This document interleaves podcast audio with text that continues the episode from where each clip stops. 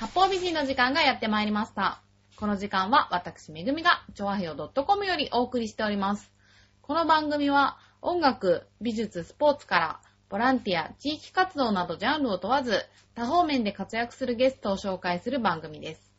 タイトルの八方美人は、韓国語では褒め言葉で、多彩多芸、彩色兼備などという意味です。今回のゲストは、ドッグトレーナーの三島剛先生なのですが、先生は非常に忙しい方ということで、今回は私が先生のところに行って、取材という形で番組を収録してきましたので、この後その模様を聞いていただきたいと思います。また、先生の著作がホームページにもリンクしておりますので、そちらの方も合わせてご覧いただければと思います。では、現場のめぐみさん、どうぞ。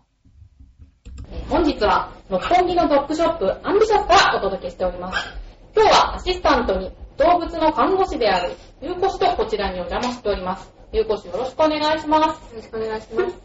あの、ゆうこしの死は、あの、使命の死と書くんですけど、あの、彼女とは私、韓国で知り合いまして、あの、韓国では、〇〇さんは〇〇死と呼んでいるので、まあちょっとこちらでもあえて、ゆうこしと呼ばせていただきますので、よろしくお願いいたします。お願いします。えーと、今日はですね、ドッグショップでたくさんのワンちゃんに囲まれて、あの賑やかな放送になるかなと、ちょっとこれから楽しみなんですけれども、最初はね、あの、ワンちゃんの鳴き声も、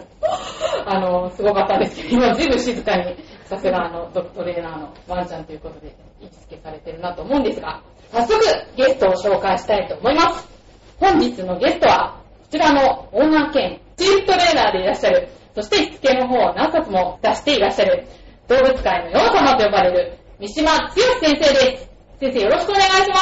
こんにちは、三島です。す。ではですね、先生の自己紹介をお願いしたいと思います。はい。私は以前は、はい東京は世田谷周辺で、はい犬の家庭教師的な仕事をしておりまして、7年前より東京の六本木にドッグショップアンビシャスというお店を出しまして、はいまたこの7年間の間に先ほどご紹介いただきましたように何冊か犬のしつけの本を書かせていただいております。はい。先生はですね、トイプードル初めてのしつけ、シーズ初めての飼い方、しつけ方、えーそしてミニチュアダックスフンドとの暮らし方、スパケンとの暮らし方ということで、それぞれ違う犬のしつけの本ということでね、まあ、されているんですけれども、やっぱ違うんだね。あの、種類によって飼い方ってね、まあ、私ちょっと犬を飼ったことがないんで、わからないんですけれども、本当にこういう本がいっぱい出るってことはやっぱりしつけっていうのはどうしても必要なんだなーっていうのをすごく実感するんですけど、あの、ゆうこちゃんはね、柴犬飼ってるから、はいね、柴犬の暮らし方？はい、読ませていただきました。ありがとうございます。どうだった？とてもわかりやすく、私も柴犬飼っているんですけれども、保育性に少し悩んでおりまして、今、実践しております。あやっぱりあの、しつけは悩む。悩みますね。そういうやっぱり飼い主さん多いのかな？多いですね。やっぱり病院でもうん患者さん、飼い主さんがしつけについて質問して来られる方はとても多いですね。そういうね、しつけのためのドッグトレーナーお仕事だと思うんですけれども、はい。あの、犬の訓練士とドッグトレーナーっていうのは別なんですか、いや、同じですあ、ね。同じですか？はいそうなんです。呼び方が英語か日本語かっていうだけで。ドッグトレーナーというのは実際にはドッグインストラクターと、つまり人に指導をするはいドッグインストラクターと、は犬を指導するドッグトレーナーの呼び名になっているかなと思うところはあります。じゃあ、インストラクターとトレーナーっていうのは違う？文化としてアメリカなどはいは、あの多くの場合、グループレッスンという形、いわゆる日本でいうとカルチャースクールのような形で活動をしている。あ、犬のカルチャースクール。そうですね。犬のカルチャースクールというと、なんか犬が習い事にあの、お花とかやってるぐらいですけれども、例えば、お書道とか、おはい花、あの、アレンジメントフラワーといういくつかの教室の中には、犬のしつけ教室みたいなのが入っているとしてそこに、あ、私もしつけで悩んでるから行こうみたいな形で参加すると、大体20名、30名の方が利用するわけですよね。やっぱりアメリカは犬を飼うのは日本よりも当たり前なのうーん、日本登録頭数などで考えれば、日本は世界トップ、もしくはトップクラスぐらい多いんですよ。なんかどうしても海外に対する、なんか、そういう、うん、向こうはすごいのかなっていうちょっとイメージがありますけど、先生はドッグトレーナーになろうと思ったきっかけは何ですか？小さい時にはい映画でですね、犬のしつけをしている映画があったんですよ。はい。それを見て、えーまあ、そのしつけられてるのがドーベルマンだったので、余計に、あかっこいいなと思いまして。なるほど。犬を飼ってて、飼う上で犬のしつけに困ってとか、そういう動機とかとはまた違違いましたね。ああのーその当時は犬の本も、はい。もう1冊2冊しかなくて、私が小学生の頃って。は。そうするとすごい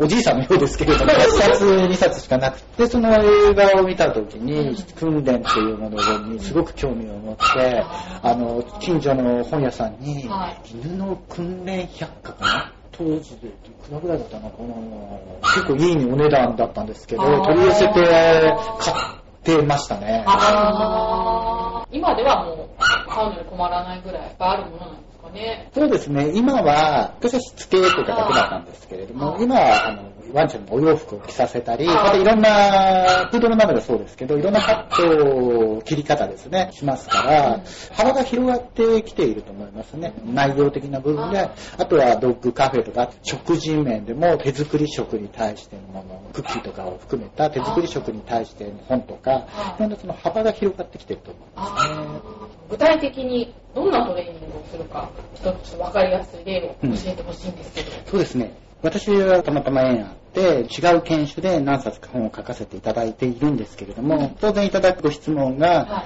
研修によってしつけ方は違うんですか？うん。っていう質問をいただくんですよ。は違う部分も確かにあるうんですけれども、どの研修においても、これができておいた方がいいだろうというものがあります。で、それが私にとってはおいでです。置いて。はい。おいでですね。噛む。これは私はかなり大切に考えています。へーというのは、言うことを聞かない犬というのははいてもはい、これにも2つ考え方があって、は言ったことが行動として起こせないっていう言うことを聞かないもある。だけれども、もう一つありまして、い。うん言ったことそのものを聞いてないっていう犬たちもいるわけです。あ聞いてなかったら実行できないですよね。はそういう意味で、おいでって犬のいる場所から私たちの元に来るか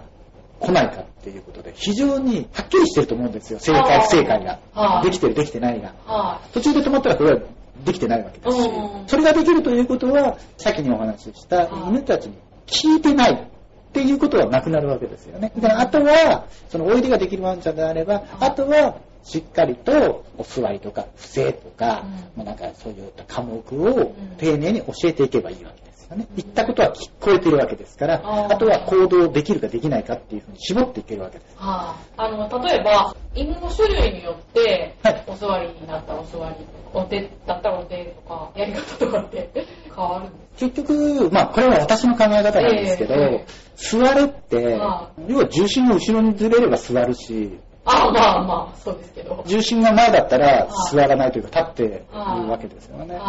はですから、犬種的に言うと、その重心がずれやすいかずれにくいか、犬の持っている、その犬それぞれの体型ってあるのでは、その辺は考慮するでしょうけど、紐を引き上げて、頭を上げることによってお尻を座らせたり、お尻を押したりうん、お尻を叩いたり、い。おやつを見せて、顔を上に向けることによってお尻を下ろすようにしたり。うん。でもこれって結局のところ重心を後ろにずらしてるだけなんですよね。ああ、ワンちゃんの形とか、はい。そういう性格とか、そういうのも考えて、例えばダックスフンだったら胴が長いから、こういう座らせ方をするとか。そうですね。う。ん。あとは股関節うのん。緩い犬種もあるので、そういう子にはあまりやはりお尻を押したりとかっていう座らせ方は、怪我の原因にもなる可能性があるので、控えるようにしていたり。最近は、頸椎、首ですね、首と頭部のはい。接続に問題がある。問題があるっていうのは、ついてない場合のワンちゃんっていうのも増えてきているんですね。それは奇形とかじゃなくて。危険になると思います。そうなんだ。でそういう子に強い衝撃を首に与えると大きな事故につながるっていうこともあるのでやはりその辺刺激を強いようなは教え方っていうのはあ少なくなっているかと思います。全体にこれは流れとして。なんか、柴犬はこういう性格でとか、そういうのをちょっと聞いたことがあるんですけど、その種類によってはい。はい。傾向性とかってあるんですか、やはり感情的になりやすい犬とかああえーまあ、あと動きにとっても例えばプードルですと跳ねやすいとか。あ逆にシーズーですとは、軽快に動く。まあ結構軽快に動くんですけれどはも、上下動っていうのは、フードに比べてずっと少なくなってくるってあるわけですよね。はそういった動きの特徴っていうのはありますけれども、普段私どもが向かい合って、えーお話をさせていただくと時、えー指導という形になるんですけれども、助言させていただく時、やっぱりそのワンちゃんの性格や飼い主の方の個性なども汲み取って、でどういうふうにお話をしたら伝わるだろうっていうことを考えるんですね。はい。で伝わり方も今日その時伝わるように、それともお家に帰って1週間2週間とえ努力していただいて伝わる時なども考えてお話をします。ただ本というのはは、やっぱりそういった個々に合わせてということはできないので、うんちょっとでも個々に合わせるという特色を出してしまうと、うんそうでないワンちゃんという反動が出てくるんですね。あー。ですから、あの、物足りないと思うか、あの、お感じになる方もたくさんいらっしゃるとは思うのですが、どのタイプに対しても、基本的にはあるだろうことを書くようには注意しています。あー、なるほど。しつけって、そういうのを教えなきゃいけないっていうことは ないんですよ。その方たち同士それぞれが暮らしやすい状況を作っていただければいいんですね。ただ、その中で、えー、何も役立つだろうという、呼んだら手元に来るっていうこと、そのワンちゃんが小型犬であれば、はいえー抱っこした状態でもいいので、ゆっくりと過ごせる。大型犬であれば、すぐ脇に 座ってる、もたれかかる。飼い主の方のごく身近なところでゆったり過ごせる。落ち着いていられる。その2点がとても大事なのではないかなって思いましてそのあたりはどの犬種、はい大きい小さいに関わらず、はい教えていっているつもりです。飼い主さんとのコミュニケーションも大事ですよね。その方に合わせるっていう生活パターンってやっぱそれぞれ違うじゃないですか。そうですね。どうしても、あ、私はいっぱい触ってるわと言っても、本当に触れてる、撫でてる時間を、こう、カチッと測ったとしたら、は意外に数分の場合ってあるんですね。い。それもそうかもね。20分、30分と続けて撫でるということに意味があるかなと思いますね。やっぱ撫でることってすごく犬にとって大事なんですか？安心できる存在になるということがとても大事ですね。あ動物たち、こと犬の求めているものーはままあ私たちもそうですけど、群れをなして安心感を得る生き物っていうのい。はう、ん安らぎを求めてる。安全、安心、安らぎ。はこれあたりを求めてるわけですよねい。。はだから、近寄って不安になるところには、呼ばれても行きませんよね。い。まあそうですよね。人間とやっぱり通じるものが、動物との触れ合いって、なんかアニマルセラピーとかまたちょっとあるくらいだから、やっぱそこは大事なところなんですよね。そうですね。例えば先生がご自分で飼われてるワンちゃんとか抱っこしたり、動物と接するとき、まあトレーニングするときでもいいんですけど、なんか心がけてることとかってありますか？私の犬ということをちょっと外した方が分かりやすいと思うんですが、あはいはい。さてと。うん、じゃあこの子とこれから向かい合うぞっていう時には、その子と向かい合ってる時には、自分の犬も含めてはい、世界でその向かい合ってるその子が一番可愛いとてますね。あで、可愛いというのはどういうことかというと、もう本当にかただ単に可愛いんです。何かを良くしてあげよう云々ではなくて、ですから、その子の尻尾の振り、微妙なこう耳の絞り、つまり喜びを表現する、恐怖を表現するっていう、そういうのも全部を素直に受け止めるようにはしていますね。励まそう、喜ばせようとかの、えー私からの一方通行はな感情っていうのは逆に出さなくなります。なんか本当に子育てに通じるようなね、なんとかしようじゃなくて子供を受け入れようっていう、そういうのとすごく通じるものがあるような気がする。ちなみにゆうこ氏は、例えば病院に来るはい動物でもいいんだけど、はい。心がけてることってある、心がけていること はですね、あのー個人的な感情をあまり出さずに、うんみんな可愛がる。可愛がってあげるではなく、うん素直に可愛いですかね。あ みんなー素直に可愛い。またそう思えるんだよね。そうですね。意識的にやってる部分もある。はい、そうですね。なんかそういう話を聞くとすごくペットと人間って似てるなって思うんですよね、やっぱり。でもまあ違うじゃないですか。はいうん、先生の著作を読んでも似てるけど違うなっていう。ありがとうございます。うんあの、以前に、はいえー私の先輩から言われた、私にとってとても嬉しかった言葉は、多くのしつけの本は、うん犬はこうやって教えるんです的な書き方をしている。だけれど、お前の本は、犬はこうして理解していくんですっていう書き方をしている。あと言われたことがあって、私にとってはとても嬉しい言葉でした。まあ、また手前味噌の話になりますが、本の中で参加してくださった獣医さんからの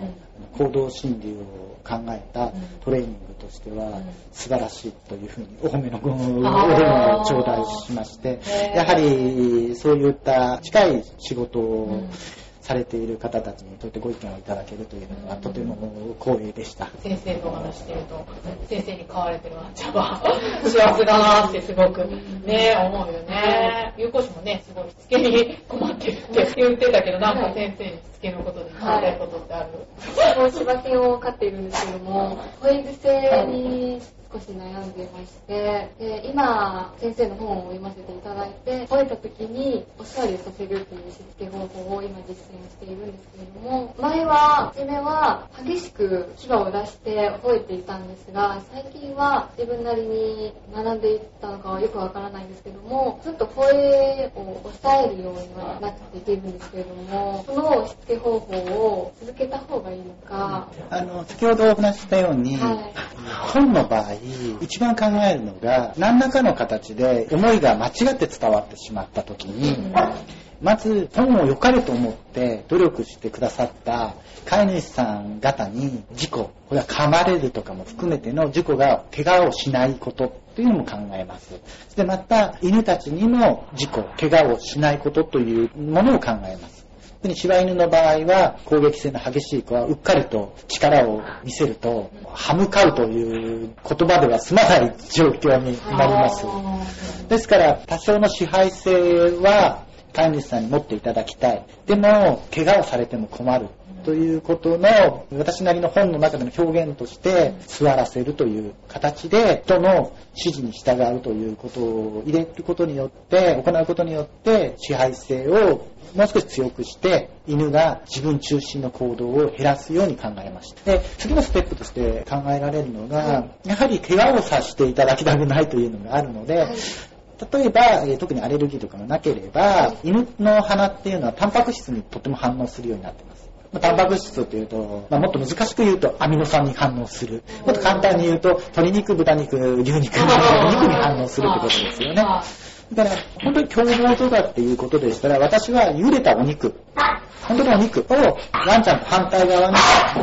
方で与えるっていうのを次のステップとして取られていいんじゃないかな。よく、ああ、偉かったわね、と言って、体をこうさする、撫でるということ。場合によってはポンポンポンポンっていう叩くような行動で座ったことや、ワンちゃんに対する吠えてるという行動に対して中断すると、褒めるという行動をされることもありますが、えーひょっとしたら励まされて、もっと吠えなさいと言って、励まされているような捉え方もする場合もあるので、そこはあまり褒めたりということをあえてせずに、反対側の吠えたいワンちゃんを向かないというような機会を多く取られたら、次のステップとしては良いかなと思います。気をそらすっていう感じ。はい。あ、それはすごい、飼い主の技量が問われるよね。なんか、うまいことね。確かに応援されてるっていうのはちょっと納得できる面があったんですけれども、はいあの吠えた時に首輪を上に引っ張りながら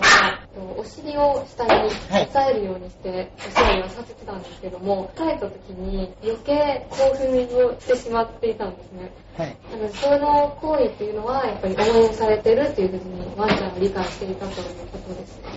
おそらく恐怖が超えてると思うんですね。はい。ゆうこさんのワンちゃんの場合は。はい緊張状態にあるんですよ、はいそこで体に何らかの力が加わると、他のものが急に攻撃してきたんじゃないかっていう錯覚に陥って、反射的に歯を当てて、ゆうこさんの手に当ててしまう事故に起きかねないっていうのがあります。そういう意味では、なんとか繰り返しになってしまいますけど、やや大きめの茹でたお肉とか大胆に最初は使って、というのは嗅覚だけじゃなくて視覚にも訴えた方が事故が少ないんですよ。あで、そこで、ちょっとした声ですね。私たちはトレーナーなので、ヒールとか、おいでとかでもいいと思うんですね。おいでとして、えー吠えてるターゲットの犬と反対側に動くようにして、おいでって言って声をかけてアピールして、招き入れたら全部あげなくていいんですよ。で視覚と嗅覚に訴えて、実際来た時には1センチ角ぐらいでもいいんです。で、ワンちゃんは1センチ角のを2個3個と与えた方が、10センチ辺ぐらいの大きなお肉をポッとあげるよりも喜びます。あ、あの、犬たちって肉食動物なので、丸飲み動物とも言ってるんですよね。だから、丸飲みした後に、ん今のは大きかったな、うーん、っていう風な満足の仕方はできない。得る回数が多い方が、ワンちゃんにとっては、喜びが大きい。そういうところです。小さくても。はい。何回も何回ももらえる。また、何回も何回もあげた方が、ターゲットの犬に対して振り向く隙を与えないので、継続して意識を断ち切るっていうことにもつながるので、効果が高くなります。この教え方の場合、繰り返した時に、上手に学んだワンちゃんの例で、他のワンちゃんとすれ違うと、よだれ垂らしてお母さんを見たっていう子がいます。他のワンちゃんが来たら、じゃあおやつ僕もらえるねって言って。パブロフの犬だ。それはすごいね。飼い主の感じだね。犬の習性をすごく上手に活かして、先生はあの老人ホームで、はいアニマルセラピー、まあ要は犬を持って老人ホームに芋に行くっていう活動も行ってるって聞いたんで、先日ご一緒させていただいたんですけれども、なんでやることになったのかな、やってみた手応えと教えていただきたいんですけど。ああ、ちょっと照れくさいお話ですね。ワンちゃんはお貸しするほど私が飼っているという 正直なところかな。まあ特にその中の一頭がフレンチブルドッグの空と言うんですけれども、生後6ヶ月ぐらいまでの間に病気が長いこと続いたために大きくなることができなかったんですね。フレンチブルドッグっていうとパグよりも大きい顔が潰れた、えー犬種なんですけれども、パグの大きさにもならなかったと。今、ようやくだいぶ太ってきて、今で5.5キロぐらい。非常にフレンチブルドッグとしては小さい。その分、背骨や股関節が十分な成長しなかったために、いつ全身麻痺が起きてしまう、呼吸困難が起きてしまうかっていう問題も持ってます。ただ、そうした時に、あ、この子がこのまま死んでしまった時に、この子の命っていうのはどうなのかな、どうなのかなっていうのを、かわいそうというか、そういうこともなかったんですけど、ただ、純粋にどうなのかなでこの小さな体でも何かこう人が喜ばせるようなことができれば、いつ事故にあっても、きっと私があこの子のと過ごせてよかったってきっと思えるんだろうなって思いました。はい、ここで縁あって、はいあのそういう活動をしたいという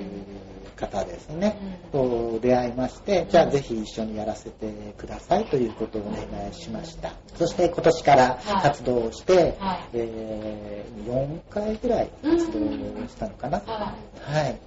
すいません、はっきりした数字じゃなく。ねでもね、本当にやっぱり犬の持ってる不思議な力っていうかね、人を楽しませたり、安心させたりっていうのがすごく、本当にいい活かせ方をしてるんですね。すごくいい活動だなと思って。いや、これがですね、はいあの、老人ホームというのはいが、あのお伺いしているんですが、はうちのそのソラちゃんはですね、はいえーフレンチブル顔が潰れてる黒いんです。黒いですね。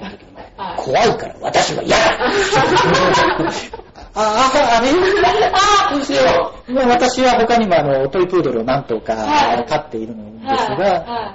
い。まあ、あの、なんだか後で聞くとランキングにも、トイプードルの方がランキングで、確か、えーうちの空のことから、えー私どもが活動している会の空の会と言ったかなと思うんですがはい、空ランキング下の方っていうですね、こう、予期していなかった現状があるので、まあ、私と空とで、来年ちょっと、これ挽回せないといけないなと、はい画策しているところでございます。ああ、そうです。でもみんな可愛いよね、先生の。ねねえ、ワンちゃん、6匹だっけ。癒されますね。癒される。よくしつけられてて。そう言っていただければ、えー、お預けしましょうか。でですね、あの、またちょっと話が飛んでしまうんですけれどもね、先生は海外でもワンちゃんの勉強されたりだとか、ワンちゃんの活動されてたって伺ったんですけど、海外のペットと日本のペットに対する認識が違うって私以前に聞いたことがあるんですけど、なんか先生もそういう風に感じたことってありますか？まあ、私は特に犬の勉強というよりも、はい。あの、やっぱり文化っていう背景があると思うんですね。あやはり狩りをする民族が海外では主流で、狩りをする以上、やはり自分たちの身を守る、あの、危険を察知して教えてくれる存在が必要だったと。それが犬たちだったっていう、犬たちをそばに置くっていうのが、犬が人と暮らすようになった流れであるんですよね。あ、そういえば羊の群れには必ず犬がなんかいますよね。はい。なんか、牧羊犬っていうのそういうのも野犬を察知するって、なんか、いろいろ修正が生かしたかなと。あまあ、犬の習性は生かしてる。あの、近代では、馬で移動をするという時に、やはり野犬も多かった。など、まあ野犬に限らずですけど、はい。ちょっと危険があるかもしれないということで、乗馬をされてた方は昔からジャック・ラッセル犬を警護をする犬的な形で、えー連れているケースが多かったらしくて、ジャック・ラッセル自体流行ったのは、日本で広まったのは、そんなにあの古い話ではないんですが、乗馬をされている方は昔からジャック・ラッセルという犬種は知っていましたね。そうだよね、犬は日本でも番犬っていうくらいですね。なぜジャック・ラッセルを買ったんですかそこは私も知りませんでした。調べておきたいと思います。ジャック・ラッセルって何ですか？ちょっと前になってしまうんですけれども、はいあの映画のマスクという、あの時に出ていた犬が、はい。なんかちっちゃい犬でしたよね。そうですね。になるんだ。はい、あとは、ウィッシュボーンというテレビ番組があったんですが、それに出てた12、3年前はもう世界中で有名だった犬なんですけど、日本では NHK で放送されたかな。はい。それが、あの、そのワンちゃんがジャック・ラッセル・テリアですね。とても賢い、器用な子ですね。先生なんか好きな種類っていうんですか？ワンちゃんの。いなんかあります？えー、こんな質問しちゃいけないかうんな。私は性格のいい人が好きです。あ あ、ああ、なるほど。実際、あの、皆さんにこの犬種が好きと言っても、どうして好きなのかなってお聞きするとは、あの、いや、親戚でこの犬を飼ってて、とっても可愛くてとか、静かでとか、いい印象を持った犬種を好きになるケースがとってもあ。まあそうですよね。だからそれは私に限らずだと思うんですけど、ですから、私は性格のいい犬種が好きだしですから、まあちょっとトレーナー的な言葉になりますけど、気に入っていただける、プードル、私はプードルとか、えええーフレンチブルドッグを飼っているので、あ、こういう犬種だったらプードル飼いたいとかって言っていただくのが一番の褒め言葉だと思って。過ごしています。ああ、なるほどね。そろそろお時間の方がやってきましたので、最後に締めの言葉としてですね、犬の飼い主さんに心がけてほしいこととかあれば、アドバイス的なことをいただきたいんですけど。はい。じゃあ、一つ。はい。それは、子犬だとやっぱり可愛いから、まだ、あの、教えたいことはあるけれども、まだ今は我慢して、えーもうちょっと先になったら、うんうん。あると思うんですね。例えば、甘噛みなどの痛みに対しても、まだ小さいから仕方がない。一週間、もう一週間経ったら、もう一ヶ月経った